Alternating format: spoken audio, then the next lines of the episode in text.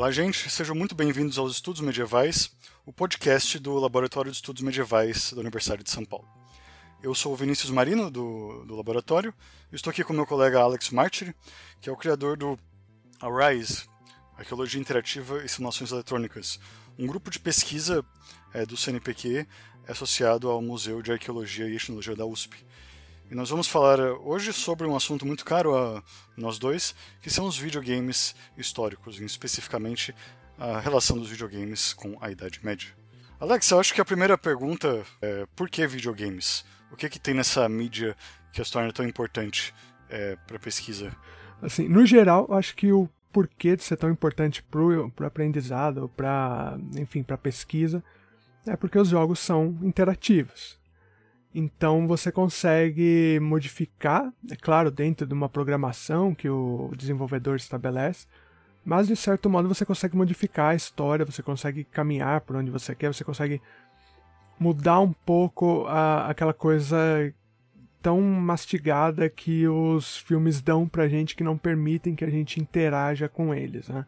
Então é bem diferente você ver um filme ali que é, tem a sua validade na minha visão, tem também a, a, o, o, seu teor didático, o seu teor para pesquisa. A gente tem vários pesquisadores aí que estudam história do cinema, que eu acho incrível.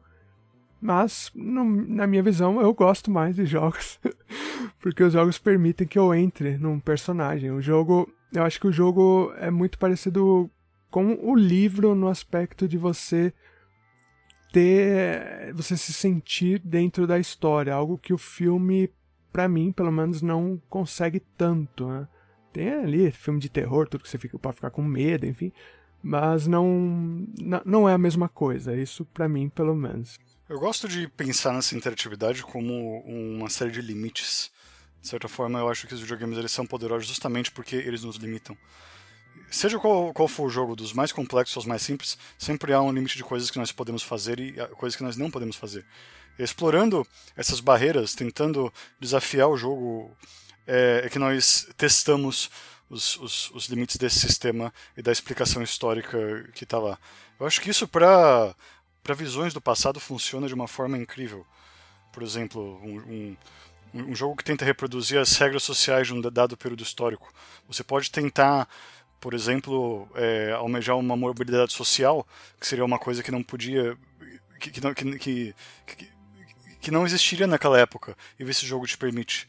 Você pode tentar é, obter um resultado contrafatual de algum episódio histórico. E o jogo, então, vai tentar te impedir de, de, de, de cumprir isso. É nesse jogo, entre a sua agência e as, e as barreiras que o jogo te coloca, que a gente constrói um argumento histórico. Sim, eu achei interessante você mencionar a questão dos limites, né? Porque é, é, bem isso que você falou, e na hora que você falou assim, já me veio a cabeça o No Man's Sky. Porque tem, teve todo aquele away de ser um jogo procedural, que ele é, de fato, ele é um jogo procedural, mas que também tem os seus limites, né? Não, não tem como você fugir daquilo. E tanto é que eles tiveram que mudar alguns limites dentro do jogo com tanto update que eles fizeram ali para poder permitir a comunidade fazer coisas que elas não conseguiam antes. Né? Então é, é, muito legal essa questão de, de você ser, entre aspas, enganado pela mídia desse modo, assim. E eu, eu concordo, cara, assim, pra questões históricas que, que te fazem imaginar como poderia ter sido um determinado momento, coisa que o jogo pode te dá essa opção, né, de, de você se imaginar em outra época, é, tentar burlar as regras do, do jogo, nem sempre conseguir, mas que, poxa, é, é isso acho que torna tão apaixonante o, o, os jogos e, e, é por isso também que a gente acaba usando para pesquisa e para educação como um todo. Né? Os, os, gamers eles tendem a ser um pouco negativos em relação aos limites. Eh, você vira e mexe na internet, ah, eu gosto dos jogos que me dão liberdade, isso e tal. Mas eu acredito que os limites são importantes porque são onde o, os jogos colocam sua mensagem autoral, de certa forma. Um jogo que você pode fazer tudo é um jogo que, que não fala nada. Você bem poderia estar brincando de Lego. É justamente a colocar essas, essas barreiras que, que, o, que, o, que o desenvolvedor fala, não, eu quero que você pense isso, eu quero que você se confronte com, com, com essa informação aqui, eu quero que você lide com esse problema. Você não pode ignorar esse problema, ele está aqui. Sim, e no caso do, do Minecraft, Vinícius, o que você acha? Assim, eu confesso que eu não jogo Minecraft, eu não entendo direito, mas na teoria ele permitiria você construir quase tudo, né? Porque o pessoal constrói isso. O, e será que também não, isso não é o, o, ponto positivo? Porque a gente tem até mesmo uma, uma versão educativa do Minecraft, não tem? Se eu não me engano, acho que a Windows tem um, uma versão ali para estudante que os alunos podem baixar.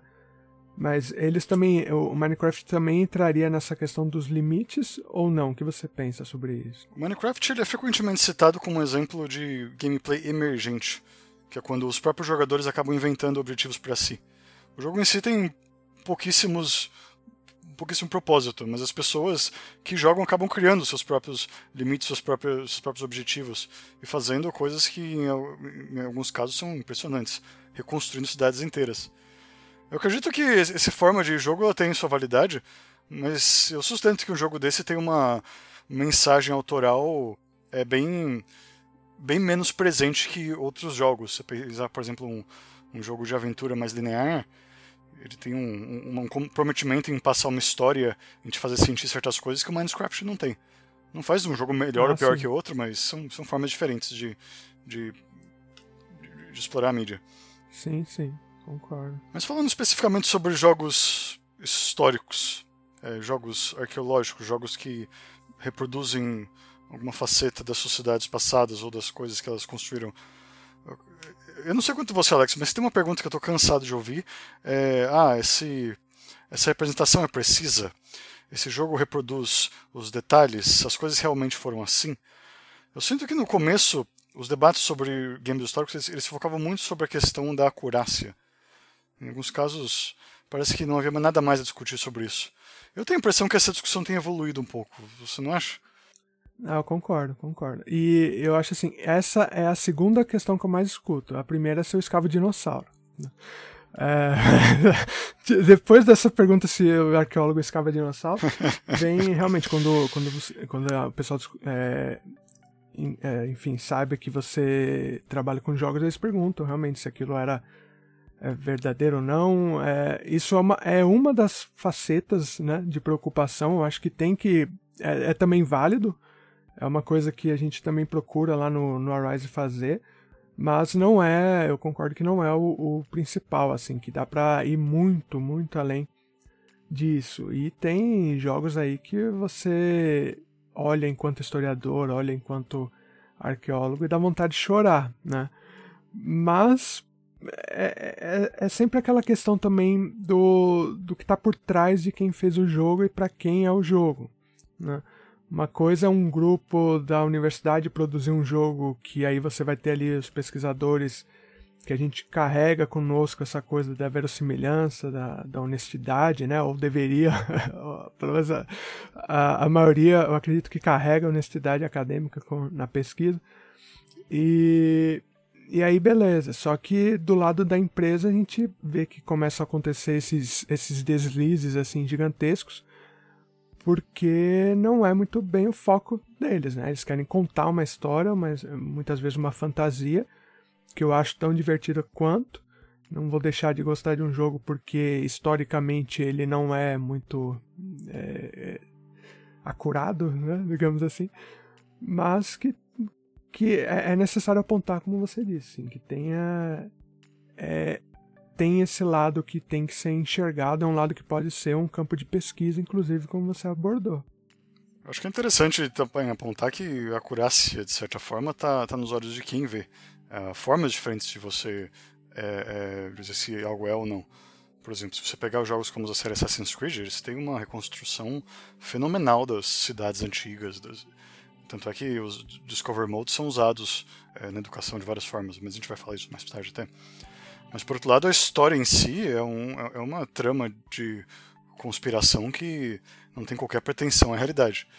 A, a, a curácia de um jogo desse é muito diferente de um jogo, por exemplo, como os, os jogos de estratégia da, da, Paradox, Crusader Kings, Europa Universalis, que tenta reproduzir as regras é, pelos quais essas sociedades funcionavam, quais são as classes sociais, é, quem podia fazer o quê, como que o poder era, era, era exercido, mas que visualmente não tem, não, não tem nenhum grande comprometimento é, com, com, com, a realidade. Alguns autores que falam de uma diferença entre a acurácia factual, a acurácia mecânica e outros tipos de, de acurácia, mas acho, o termo que a gente usa acaba sendo importante. A partir de sempre tem em mente que há formas diferentes de você abordar a precisão. Sim, e assim, você citou o Crusaders King, né, que eu, eu nunca consegui jogar, porque não, não é, é não, não, é o tipo de jogo que eu, que eu gosto.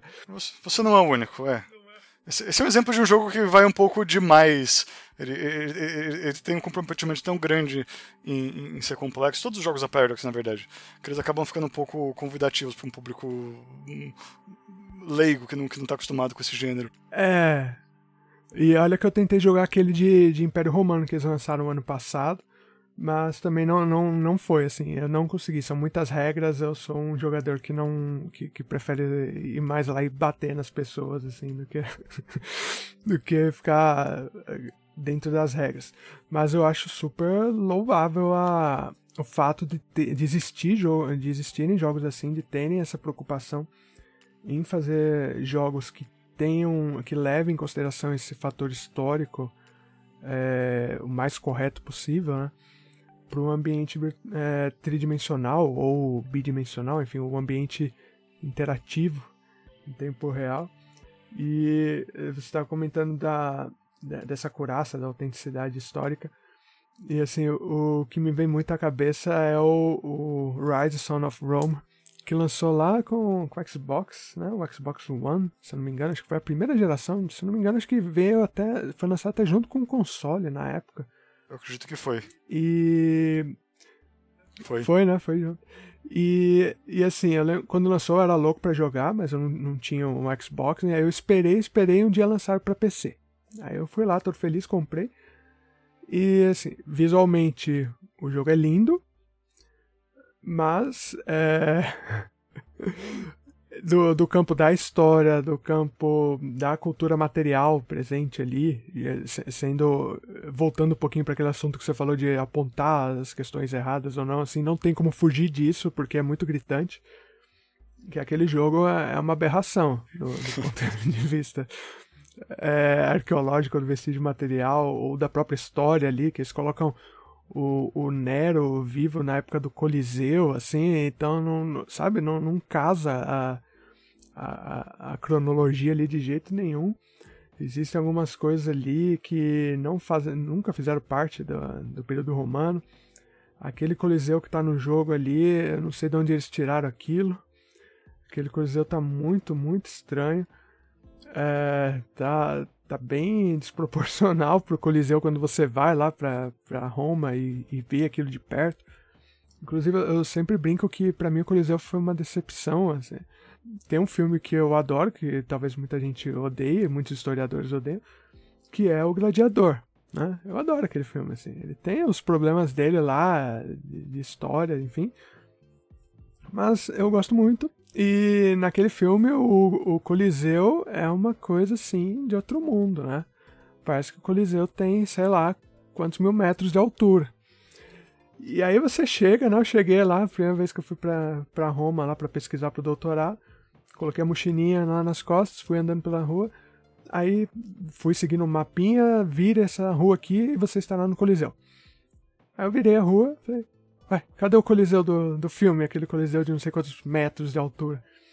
E não, o Coliseu, na verdade, eu me decepcionei porque eu achei o Coliseu bem pequenininho perto do que eu imaginava que ele fosse. Mas a, a, a questão aí é, é isso mesmo, assim, que nos, os jogos te permitem também, além dos filmes, dar uma magnitude para as coisas, né? criar uma, um, um, efeito por trás do objeto material ali, da cultura material. Eles criam ali, é, pegando um pouquinho a ideia do, do professor Upiana, ali, o fetiche pelo objeto, né? que é, você, enquanto estudioso da área, você tem que se vacinar contra isso. Né? É, mas eu, eu não fui vacinado quando eu fui ver o Coliseu pela primeira vez, eu me deixei levar pela, pelo amor a, pessoal que eu tinha pelas coisas, eu me decepcionei bastante, assim. Então, o, o Rise para mim ele é bem bem um exemplo de como não deve ser um como como Roma não seria. Então, não utilizem o Rise é, em sala de aula, por favor, né? Porque a não ser que você queira ensinar como é, como não era, aí tudo bem. Mas você sabe, Alex, você não é o único a ter se decepcionado. Eu acho que eu também tive minha, minha série de decepções com monumentos históricos, mundo afora. E é engraçado porque isso é algo que aparece de vez em quando em, em, em depoimentos de desenvolvedores sobre jogos históricos. Pensando especificamente na, na Idade Média, eu consigo pensar em dois exemplos. Um é o jogo Kingdom Come Deliverance, que se propôs a ser uma, uma representação super fiel da Boêmia do século XV. Mas os próprios desenvolvedores contaram que as recriações das aldeias das cidades elas tendiam a puxar um pouco para cima. Elas tinham, enfim, elas eram um pouco mais populadas e um pouco maiores e, e mais imponentes do que elas seriam na, na vida real. E o outro caso é um jogo que acredito que você tenha jogado, o A Plague Tale Innocence, um jogo francês sobre a Sim. peste negra. Esse jogo faz isso em, em, em vários momentos diferentes. É, bom, a parte da arquitetura toda hora, tem uma hora que você entra numa catedral, a catedral é cinco vezes o tamanho da maior catedral medieval. É, os castelos, então, meu Deus do céu, não, tinha pedra na França suficiente para construir cada quanto castelo daquilo. E mesmo coisas mais, mais sutis, por exemplo, tem uma hora que você vai numa fazenda que está é, que tá em chamas lá e tem vários porcos mortos. É, muitos porcos mortos. Porco suficiente para sustentar a corte francesa inteira. Agora, porco na, na, na Idade Média era, era um tipo de, de animal bastante caro de se ter, porque você não costuma aproveitar muita coisa além da carne, então não era qualquer um comer porco. Pra você encontrar uma pilha de porcos do tamanho de um, de, de um celeiro numa, numa, numa, numa, numa fazenda é totalmente inverossímil.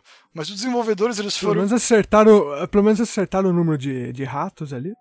É, pois é, né? Os ratos são, são, são, são, outro, são, são outro detalhe. Bom, pra quem não conhece o jogo, é, o grande inimigo do jogo são os ratos. A peste negra nesse jogo não é causada por pulgas e por, e por, e por enfim, por micro-organismos, mas são os ratos que literalmente devoram as pessoas vivas.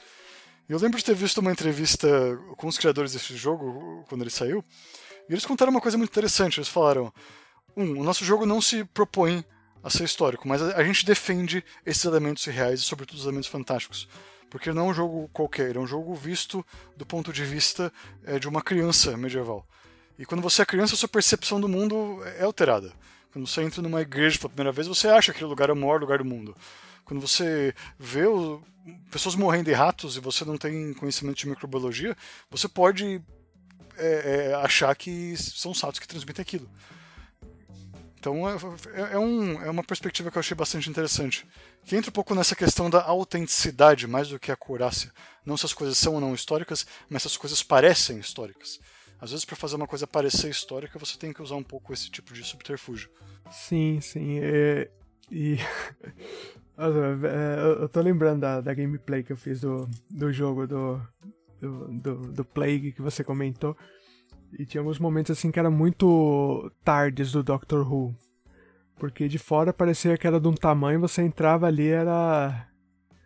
Era de outra ali. A, principalmente a parte final do jogo, né? É, é, muito surreal mesmo. Agora que você comentando que, que caiu a ficha, que realmente o negócio ali eu achei estranho, mas eu fiquei quieto, né? Eu falei, ah, não é muito minha área de pesquisa, aí eu vou, vou ficar aqui na minha, uhum. que é diferente de ver o Coliseu lá do jogo que eu comentei. Mas tem razão, é bem, bem bizarro aquilo ali.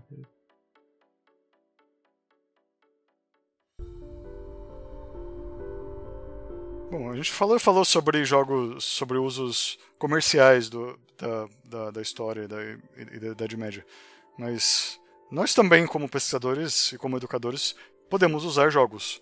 E acredito que você, Alex, tem uma experiência enorme com isso. Você não quer falar um pouco sobre isso?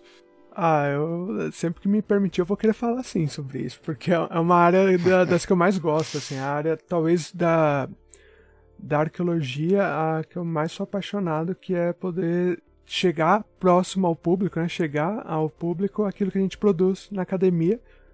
E os jogos têm sido utilizados dessa maneira também.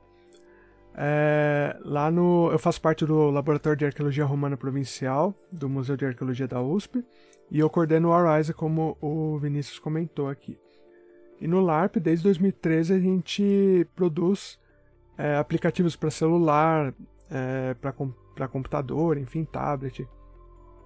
E esses aplicativos são traduções, né, decodificações, não sei se esses são os termos é, melhores, enfim, das pesquisas que a gente realiza dentro do laboratório. Então, é um grupo de pesquisadores que, que a gente tem é, os temas em comum, então cada um estuda o seu, e a gente tenta juntar tudo isso, fazer todo mundo do laboratório dialogar para produzir um aplicativo interativo.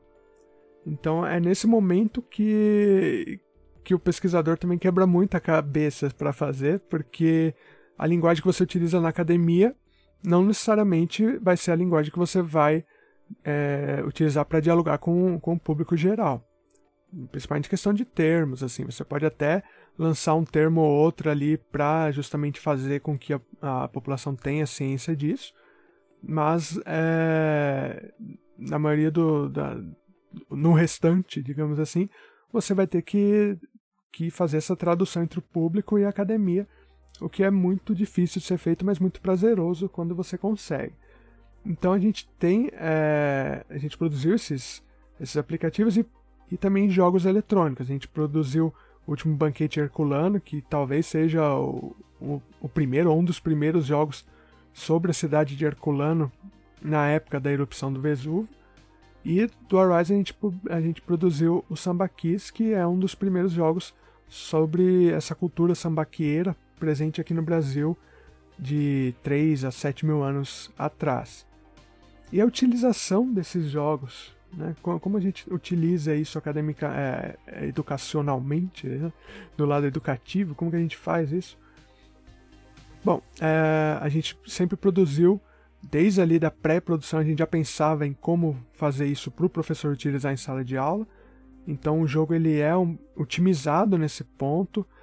É importante lembrar que os professores é, tem aulas aí de 40, 50 minutos, então não é. Não adianta você querer que o professor jogue um Assassin's Creed na sala de aula o, o jogo todo, porque vai levar 75 horas, ele não vai conseguir.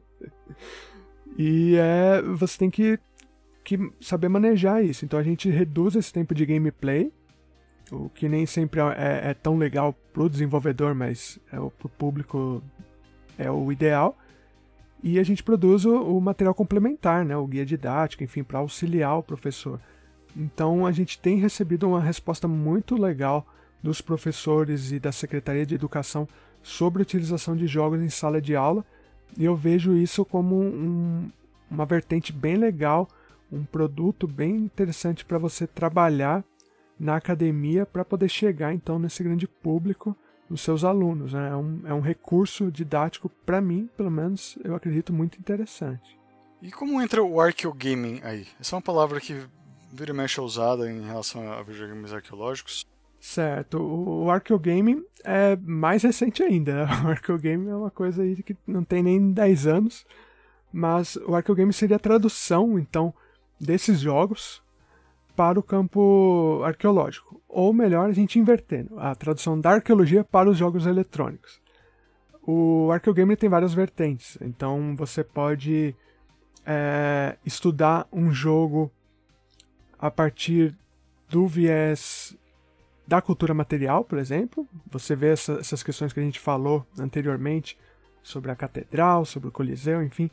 Você consegue estudar esse jogo a partir dessa vertente você consegue também estudar esse jogo, é, a, a, influência dele na cultura né, atual, né, na cultura presente. Por exemplo, é, jogos online que você tem todo um. Você pode criar ali uma comunidade nisso, né? Uma comunidade que vai dialogar, vai fomentar, vai fazer crescer esse próprio jogo, criar as histórias desse jogo. E o Arcogame também trabalha depois com as questões físicas que a gente vai poder depois discutir um, um, um pouquinho melhor aí como estudar fisicamente os jogos. Mas o Arcogame, assim, num resumão, seria isso. É você ter jogos que você possa escavar arqueologicamente incluindo é, métodos que a gente utiliza tradicionalmente em campo. A gente consegue escavar o jogo digital e também a, a própria visão do papel do arqueólogo em jogos eletrônicos também pode ser explorada. Então é, é mais ou menos isso, assim, é, é, um é conjuntão de coisas que você pode fazer com a própria arqueologia, né? É super interdisciplinar, o arqueogaming também é. é. Isso explica um pouco como é a confusão. Eu, eu, eu, confesso que eu não tinha uma ideia muito clara de quais eram as definições, porque eu via arqueogaming usado em várias formas bastante diferentes. Mas eu confesso que eu vi alguns trabalhos fascinantes disso. Eu nem associava necessariamente a, a área. Por exemplo, tem uma, tem uma arqueóloga chamada Lindsay Harvey, não sei se você conhece, Alex. Ela é especialista em ossos. E ela, ela fez alguns trabalhos sobre ossos em, em videogames. Essas ossadas que se representam no jogo são, são ossadas críveis. Ah, que incrível, não conheço não. Nossa, eu tive, incrível. Eu tive a oportunidade de ver uma apresentação dela e foi hilário, porque esqueletos é algo que praticamente todos os jogos históricos têm. Sempre vai ter um calabouço como ossada, o inimigo vai morrer e vai virar um osso. E ela mostra num nível bastante científico de precisão o que exatamente está errado. Por exemplo, acho que tem um que acho que era o Witcher, que apareceu uma ossada completamente intacta no, no, no fundo de um rio com uma corredeira. Falou, isso é impossível. o esqueleto jamais ficaria assim. é, nossa. Ela analisou o Diablo também, porque se analisou, tá tá ferrada, né? O Diablo é muito. é, não nessa apresentação especificamente, mas enfim, acho que sem dúvida se a gente falar com ela, ela vai ter algumas palavras não muito lisonjeiras a dizer a respeito. Deixa eu perguntar falando disso, o jogo Sambaki que, que vocês fizeram, vocês chegaram a incluir ossadas? Sim, sim, a gente colocou e a gente colocou uma ossada ideal, inclusive, assim, porque a, a ideia do Olha jogo só. é você fazer realizar o sepultamento da anciã que morreu na comunidade. Então o jogo começa no presente, você sendo uma arqueóloga, que você encontra um sepultamento. Então tá ali o esqueletinho, todo bonitinho. E as minhas colegas, né, as, a, que participaram da produção do jogo, é claro que isso para elas, assim, é, elas sempre deixaram bem claro que isso nunca aconteceria. Ninguém encontra um esqueleto tão bonito quanto o que a gente colocou lá. Mas didaticamente a gente colocou justamente para auxiliar na, no estudo, né, dos uh, professores, enfim, escolas, para eles terem uma ideia de que aquilo realmente é um sepultamento, porque se, se a gente só colocasse ali um, um, osso ou outro, talvez a pessoa não fosse saber que aquilo era de um ser humano de fato, né. É, isso, é um tipo de, de, de, de, de roubo, entre aspas, que, que, jogos fazem com alguma frequência, que é, é bastante interessante é, e é, é bastante compreensível até. Por exemplo, os jogos de estratégia fazem muito, eles às vezes eles colocam é para é, é, eventos históricos que têm uma chance muito pequena de acontecer, eles geralmente colocam uma, uma chance daquilo acontecer maior do que aconteceria na realidade, para forçar o jogador a experimentar aquilo durante o jogo. Porque senão você tem, sei lá, um, um dado tipo de desastre que tem uma chance de um, um, milhão, um milhão de acontecer, você poderia jogar o jogo 400 vezes e jamais aconteceria. Mas se você quer que a pessoa experimente isso, por exemplo, uma grande peste ou um grande desastre ou algo do tipo, você acaba roubando um pouco na, por trás do, do, do código. Acho que, acho que é um pouco a mesma lógica de você criar algo que não é exatamente certo, mas que pode ter um, um, um uso educativo. Sim, sim. Eu acho que o mais importante é deixar claro que, que isso é uma hipótese, né? Eu, eu acho que é isso que difere um pouco os jogos comerciais dos jogos é, feitos na academia, enfim porque a gente sempre deixa claro nas apresentações, o guia didático, que isso é uma, é uma construção de uma hipótese daquilo que poderia ter sido no passado. Que não é, a gente não em nenhum momento está falando que foi exatamente daquele modo que a gente sabe é, o perigo que tem você, é, você utilizar o aspecto visual para dizer que aquilo realmente existiu, foi daquele jeitinho e tal. Então a gente utilizou sim a, o esqueleto ideal, a gente teve que fazer algumas, algumas simplificações no jogo para poder dar conta do, do, do, gameplay, da narrativa, mas a gente sempre foi bastante ciente disso, a gente sempre deixou bastante claro, né? É importante, inclusive, o pesquisador que trabalha com isso ser bastante transparente para não, não, não, criar ilusões aí no seu público. Né? O Adam Chapman, que é um dos principais autores que fala sobre games históricos, usa o termo black boxing para falar sobre esse problema nos jogos comerciais. Eles são como se fosse uma caixa preta. Você vê, você vê o output, mas você não faz ideia do que acontece por trás. Isso, aquele resultado foi, foi, foi, foi uma decisão histórica embasada, foi uma, uma, uma aproximação que eles acharam é, é aceitável, ou foi da total ignorância, foi um resultado que eles não imaginavam que ia acontecer. Num jogo comercial, você realmente não tem controle disso. E como esse material é todo protegido, né, é, é, é, bastante difícil fazer, fazer esse tipo de estudo em cima desses jogos. Você até pode usar eles em alguma capacidade, mas se você realmente quiser ir a fundo, é, eu acho que essa diferença dos jogos acadêmicos que nós fazemos realmente salta aos olhos. Sim, e por falar na, nessa ignorância, assim, eu queria tirar uma dúvida com você, é, porque eu sou totalmente ignorante no outro tipo de jogo, porque eu, eu entendo um pouquinho de videogame, mas a questão de board games ali, eu sou bem ignorante. E eu queria saber, assim, você acha que existe alguma diferença? Quais são os prós e os contras deles, se é que existem? Eu, é uma pergunta de leigo, porque eu realmente não. Eu, o último jogo board game que eu joguei acho que foi o jogo da vida em 1990. Assim.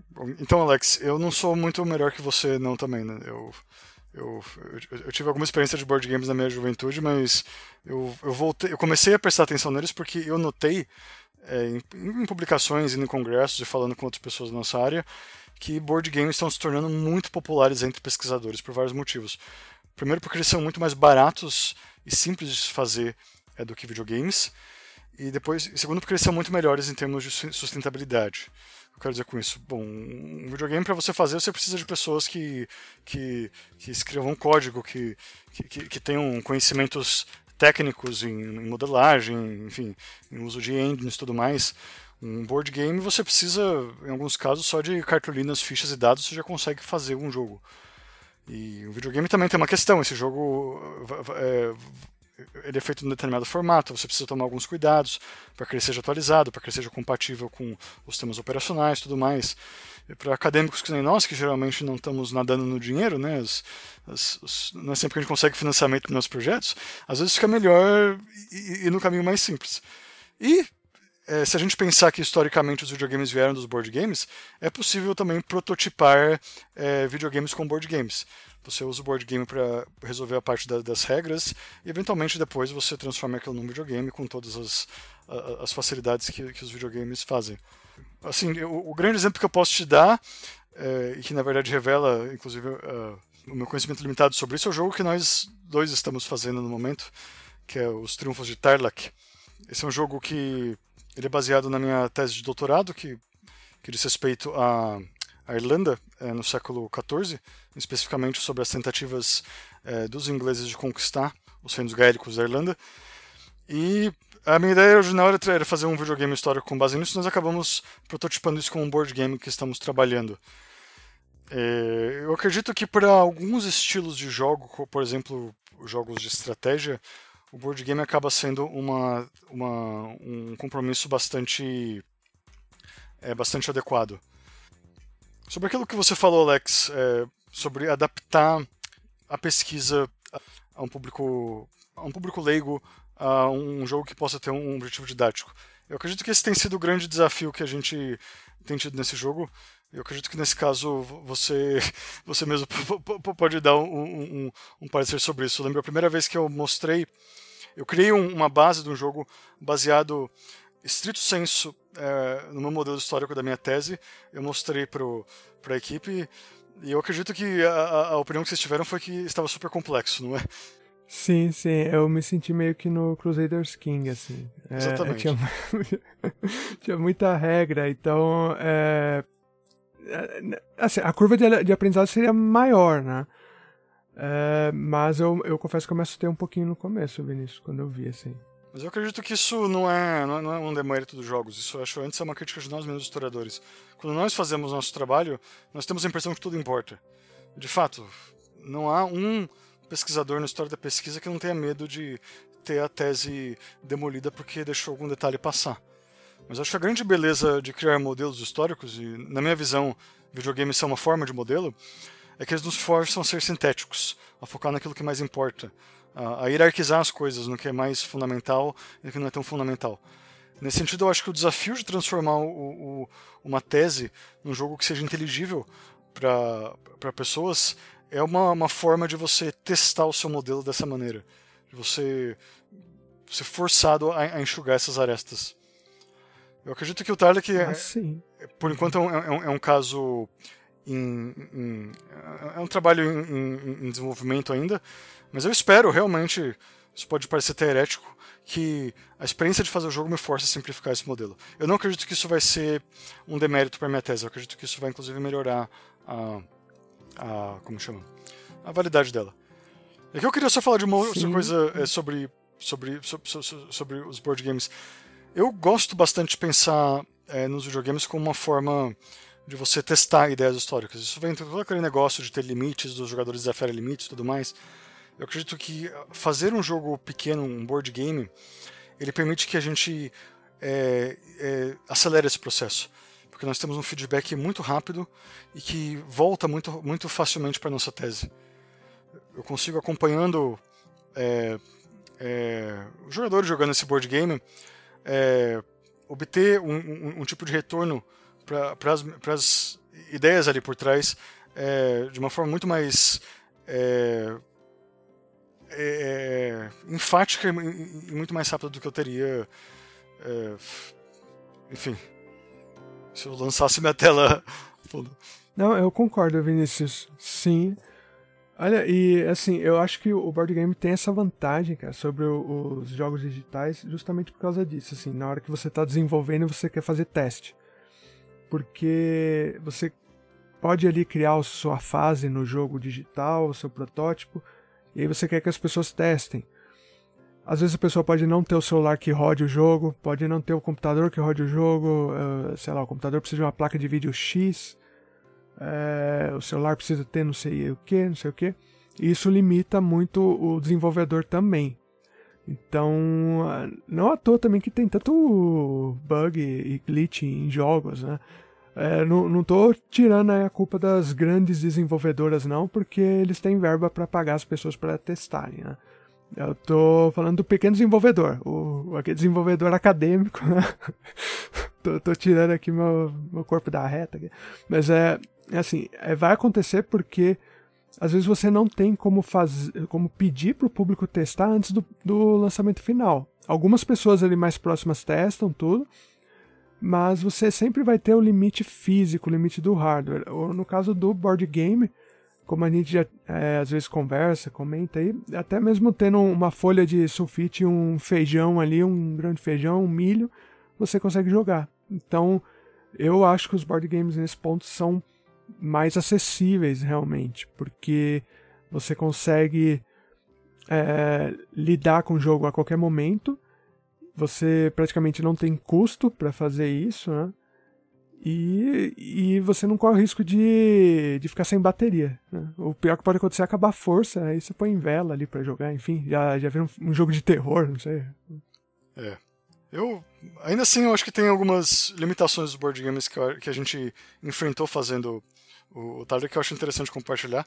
É, não como uma crítica aos board games, mas enfim, para deixar claro, se, se vocês, ouvintes, quiserem fazer o próprio jogo, para vocês terem isso em mente também, que são problemas que vocês vão enfrentar. O primeiro é que os board games são jogos sociais. Isso é uma benção e uma maldição. Benção porque você está com outras pessoas, enfim, é muita coisa boa de ser tirar desse intercâmbio, mas ao mesmo tempo é muito difícil você fazer coisas escondidas. Isso é um problema dependendo do tipo de fenômeno histórico que você, que, que você queira é, reproduzir, porque muitas das decisões, sobretudo se pensar em diplomacia política, são feitas escondidas. Como você vai fazer uma emboscada, pensando no contexto de, de uma campanha militar, se a pessoa está vendo você se mexer? Existem soluções nos, nos, board games, mas elas não funcionam necessariamente com, com todos os jogos. É, uma outra coisa é que os board games eles têm um, geralmente um, um limite de jogadores que você consegue trazer para uma mesa. Eu lembro que num dos primeiros é, protótipos do Tarlac eu, eu quis ter um jogador para cada facção histórica que, que existiria na, no espaço do jogo.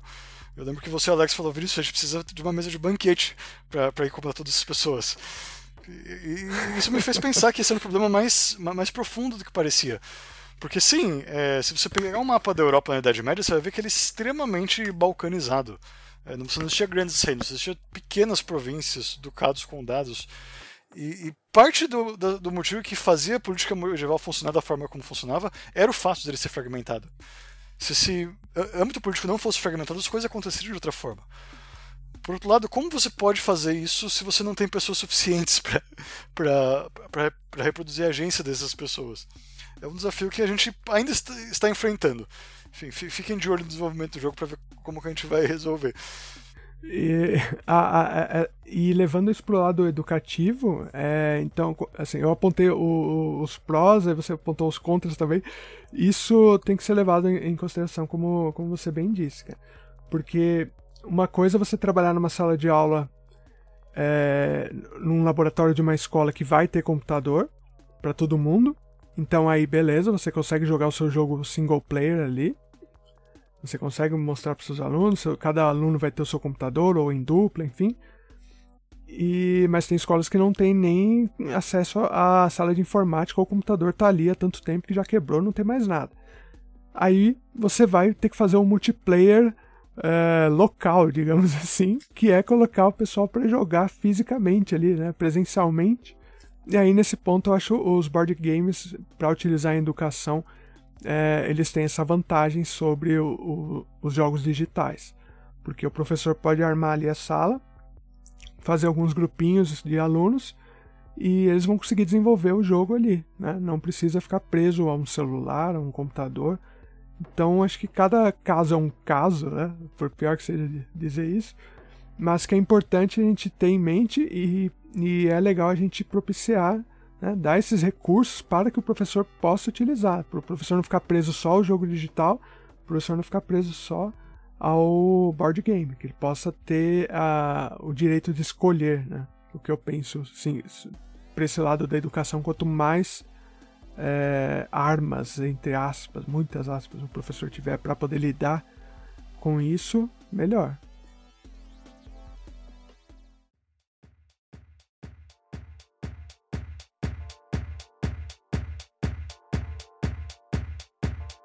Gente tem falado muito ao longo dessa conversa sobre, sobre a fragilidade dos, dos, das mídias digitais de uma certa forma, sustentabilidade, etc. Acho que isso cai numa questão que tem toda a ver com os board games, que são a da fisicalidade é, dos jogos. Eu lembro que no nosso primeiro ano de Arise, a gente foi numa aquela exposição. Qual era o nome da exposição, Alex, que teve na, na, na Oca? Nossa, acho que era alguma coisa do fliperama ali, só que o nome eu não vou lembrar, cara. É, é era. É que eram bom, todos os jogos, né? Era uma linha do tempo dos jogos. Assim. Sim, bom, talvez alguém que esteja nos escutando lembre, é uma exposição que teve sobre a história dos videogames, é, organizada pela Barbican, que é a instituição britânica. E o que me chamou a atenção é que, obviamente, esses são jogos que que são os consoles, os discos que estavam em exposição foram muito bem cuidados, muitos deles vinham de coleções particulares ou de museus, mas eles não funcionavam. Tinha alguns que estavam irremediavelmente destruídos. Eu fiquei pensando, nossa, quando você pega esses, esses, esses jogos é, antigos, sobretudo aqueles que estão muito ligados ao seu ambiente físico, por exemplo, o Virtual Boy da Nintendo, que tem aquele treco vermelho terrível que, que dá. é, é, que, dá, que, dá, que dá quase um ataque epilético, dependendo de, de quanto tempo você olha aquilo lá dentro. É, esse, esse, tipo de coisa depende do, do, seu, do seu âmbito físico. Se, se, essa parte se deteriora e a gente não tem como reproduzi-la, como fica a pesquisa, o estudo dessa, dessa parte da, da da, história humana que são esses jogos antigos. É, você tem, tem que ter, sempre tem que ter uma ideia de que tudo tem que ter a manutenção, né? A, a informação ela pode até não se perder, dependendo do, de como você olha, pra, é uma questão quase que filosófica, né? Que a informação só se transforma, ela nunca se perde, enfim. Mas é, você tem que ter isso em mente quando você vai trabalhar, porque todos os dados que você está criando no jogo ali, ou no seu board game, de alguma maneira aquilo vai ter que ser preservado.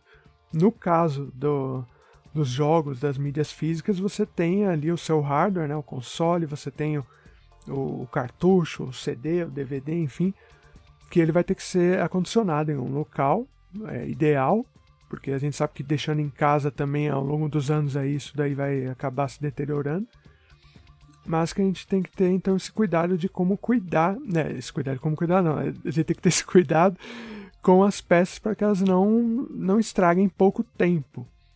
Porque senão ela vai se tornar um artefato arqueológico que entra no arqueogame ali. Lembrando que em 2014 o pessoal foi escavar o, o aterro sanitário lá em Alamo Gordo, em Novo, no Novo México, nos Estados Unidos, para desenterrar os cartuchos do ET da Atari. Então, é um, é um, foi um, o fim último da, fi, do, da mídia física nessa época.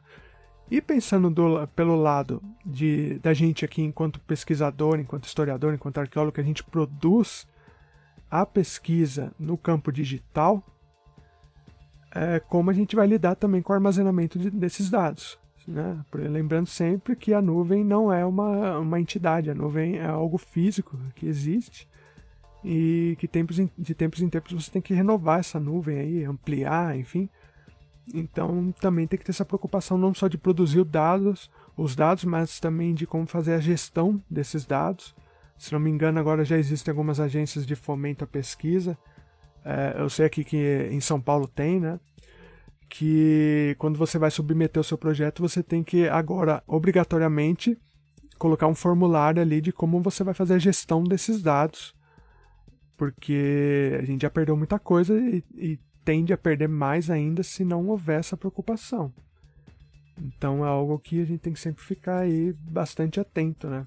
Para que isso se mantenha para o futuro aí, para os historiadores do futuro, os arqueólogos do futuro tenham com que trabalhar também, né? Fico muito feliz de saber que isso tem se tornado uma realidade, porque eu cansei de ver trabalhos de humanidades digitais em que a pessoa mostra lá o super game, o super simulação, e alguém pergunta, tá, mas é, e depois que você defender, o que, que vai acontecer com isso? E a pessoa fala, não sei. Por enquanto estou sendo financiado, mas depois não sei. Depois eu estou solto no mundo e sabe-se lá o que vai acontecer com esse trabalho. É, vai, vai entrar pro Abandonware, né? Vai entrar lá no. É. Eu acho isso muito importante para de se pensar aqueles que querem fazer pesquisas concretas com, com games. Um projeto de doutorado é, ele dura o quê? 4, 5 anos, dependendo do programa. 4, 5 anos em termos de software é uma área geológica. Ah, Há ferramentas inteiras que existem no momento que você começar o doutorado que não vão existir quando você terminar, ou que vão estar obsoletas, ou que talvez tenham sido. Enfim. É, é algo que você tem que ter em mente sempre que você faz um, um, um trabalho desses. Sim, sim. Ah, Para você ter uma ideia, o Sambaquis que a gente lançou o ano passado, em 2019, é, foi feito com uma versão do Unity a 2017. E esses dias que a gente teve um, uma apresentação que eu queria reabrir o projeto, ele não abriu no Unity mais recente. Deu vários conflitos, assim, eu, eu fiquei louco. Aí o que, que eu tive que fazer? Por sorte, a Unity tem um repositório com todas as versões antigas do programa dela. Eu tive que baixar a versão do programa original que eu utilizei para desenvolver o jogo para conseguir abrir. Então é, é complicado. Tanto é que eu já deixei salvo o, o executável no meu computador aqui, porque se daqui a uns anos eu quiser abrir esse projeto puro de novo, eu vou ter que utilizar a versão original que eu, que eu fiz, né? Que com a qual trabalhei. Videogames é, não, não, não são. Não, não, hoje em dia eles não são apenas jogos, eles são toda uma cultura, toda um, uma faceta da, da, da, da experiência contemporânea. Eu sei que, que você tem. que a ideia do Game for das telas é um tema caro a você, Alex, não é? Sim, sim, eu, eu gosto. eu gosto muito de, de ver como que as pessoas lidam com, com esse jogo, qual a cultura formada por trás delas, né? E eu sei que para você também, assim, porque você tem mais experiência nisso, principalmente a questão de construção de personagens, interpretação de personagens, do que eu. Eu não, eu não entendo nada de, desse mundo, assim. O meu, meu entendimento é um pouquinho mais é, é um pouquinho limitado nesse ponto, assim. É, eu acho que isso é interessante, porque geralmente a primeira coisa que, que, que vem à tona, uma das primeiras quando a gente fala de videogames históricos é ah, mas e se as pessoas tiverem a ideia errada? E se as pessoas entenderem isso de uma e tiverem ideias negativas sobre história?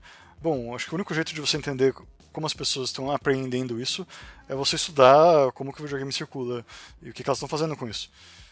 Eu acho que felizmente os, os, games, eh, mais do que outras mídias, eles são bastante generosos porque essa cultura que o cerca é bastante explícita com a maneira como isso é, é, é, é, é reinventado. É, há, formas bastante é, claras, como se você pensar, por exemplo, circuitos de convenções, que no Brasil têm ficado cada vez maiores, a BGS, a CCXP, convenções tanto para o público, é, público final, como, como é, é, convenções para desenvolvedores. Você tem alguma experiência com isso, não é, Alex? Vocês foram na, é, na, na, na, convenção da Unity? Isso, a gente foi lá, sim. A gente foi lá trocar ideia, a gente foi apresentar o Samba Kiss e o jogo do LARP, o último banquete herculano. E a gente teve contato e principalmente o feedback do pessoal, porque é incrível que nós conseguimos por dois anos seguidos é, participar desse evento da Unity aqui em São Paulo e sermos o único stand não comercial dentro do, do evento. E o pessoal ficava, o pessoal ficava maravilhado, assim, porque eles falavam, nossa, como é, é, Vocês conseguiram construir isso daqui, esse jogo histórico, tudo, com a ajuda de quem? Não, mas a gente fez tudo sozinho. Nossa, mas os arqueólogos programaram, fizeram design. Sim, a gente fez, né? historiadores fizeram isso também. Então, é, é, é, muito interessante ter esse feedback do pessoal, porque muitas vezes é, a gente cria essa imagem de que só a pessoa especialista em, em jogos consegue produzir um jogo. E eu não estou aqui de modo algum é, falando que, que eles não têm importância, tá, gente? Eu, a pessoa estuda, ela, ela, dá uma parte da vida dela para isso. É claro que ela é especialista, tem que ser consultada quando possível, enfim. O que eu quero deixar claro, que esse evento da Unity deixou claro pra gente, é que se eu quero fazer um jogo, é, eu tenho interesse em fazer um jogo voltado para educação, seja lá para o que for, eu posso desenvolver. Eu não preciso colocar um rótulo falando, nossa, eu, não, eu sou arqueólogo, não sou programador, então eu nunca vou conseguir fazer um jogo. É mentira. A gente produziu, a gente está fazendo agora o, o Tarlek com o Vinícius e é uma produção feita por pessoas que não necessariamente são da área de jogos, design de jogos, mas que com boa vontade, né, esforço, muito estudo, a gente consegue desenvolver esses projetos. Então, acho importante também é, deixar isso claro para quem está ouvindo, que não fique preso às suas limitações que a academia te impõe, ou que a vida, enfim, te impõe. Se, se você for atrás ali, você realmente consegue produzir. Agora, a questão de financiamento é outra coisa, nem vou entrar nesse tópico aí. Mas conseguir fazer, você consegue, eu garanto. Isso são lágrimas. Mas isso me lembra, acho que é a nossa primeira conversa na vida. Eu te conheci só da sua tese de doutorado, que você fez aquela reconstrução da, da, da Vipasca, a cidade romana em Portugal. E eu falei, nossa, mas como você fez isso? Como você aprendeu? E você falou, do YouTube. Tem tutoriais. Eu falei, nossa, tá, tá, tão simples assim? E de fato, é, bom, Sim. sem desmerecer todo o trabalho, que eu sei que foi muito difícil fazer aquilo, mas é, é um, é um know-how que está ao alcance de, de, de quem vai atrás. Sim, sim. A, a, plataforma online ela alimenta a própria educação, né? Serve para você colocar coisas educativas e também aprender ali. Então, o YouTube para mim foi a, a, grande ferramenta que eu utilizei no doutorado aí, para desenvolver a ciberarqueologia por aqui.